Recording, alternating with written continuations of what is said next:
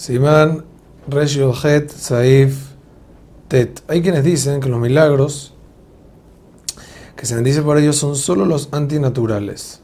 Es decir, vamos a dar un ejemplo. Un ejemplo, un milagro que ocurrió y no se puede explicar de forma natural. Se partió el mar, etcétera, etcétera. Pero si es un milagro que ocurrió, pero sí se puede explicar de forma natural.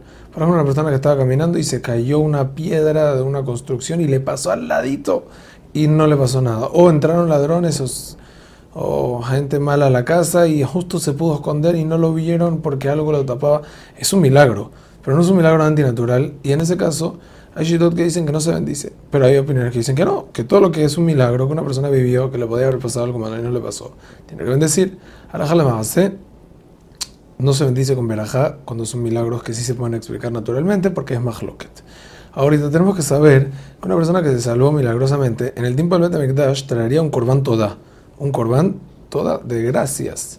Hoy en día no hay, no hay Betamikdash, entonces lo que hay que hacer es darse de acá para reponer el corbán del, sacrificio para reponerlos de acá y es bueno decir la perashá toda de agradecimiento y también hacer una donación para un uso público en la ciudad donde uno reside y cada año sentarse en soledad, pensar, agradecer y hacer una fiesta de agradecimiento porque cuando uno agradece entonces es cuando más lo salva a uno.